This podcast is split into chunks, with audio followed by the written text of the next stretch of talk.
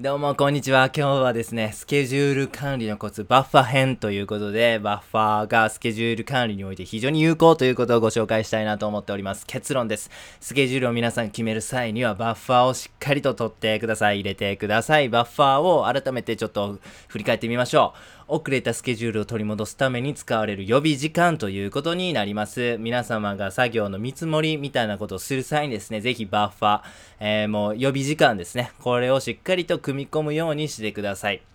なぜバッハが必要なのか、ちょっと、えー、振り、えー、確認していきたいと思います。一つ目のポイントは、予定通りに、えー、作業が進むことはないです。イレギュラー的にですね、会議が長引いてしまったり、作業がうまくいかなかったりとか、えー、差し込みのね、作業が入ってしまったり、予定通りに進むことはほぼほぼないんですよね。えー、バッファーを作ることによって、なんとかそれでも予定通りに進めることができるという心構えでいきましょう。二つ目、イレギュラーが起こるともう終わってしまいます。どうしてもキチキチにしてしまいますと、イレギュラーな作業が発生したりとか、何か手戻りがも発生した時とかもそうなってしまうと、後々のスケジュールに悪影響が出てしまいます。それはぜひ避けたいので、もう、えー、バッファーは絶対組み込むというルールにしておきましょう。精神的な余裕が生まれるというのが3個目のポイントになります。バッファーがあることによって、まあ最悪バッファーの時間があるから遅れてもいいわという、そういう風な精神的余裕がありますと作業もはかどります。脳っていうのは過度なストレスがかかりますと、えー、能力とというものが著しく落ちてしまいます。えー、脳が、え、ー、と、適度な緊張感とリラックス、えー、これによってフロー状態という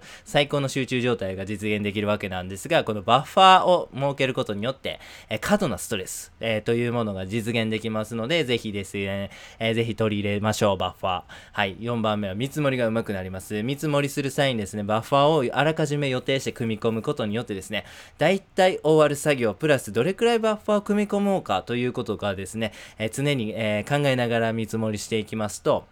見積もり自体のレベルが上がります。そして、それをですね、あ、あの時はこういう風な見積もりの時間出した上で、さらにバッファーをこれくらい足したと。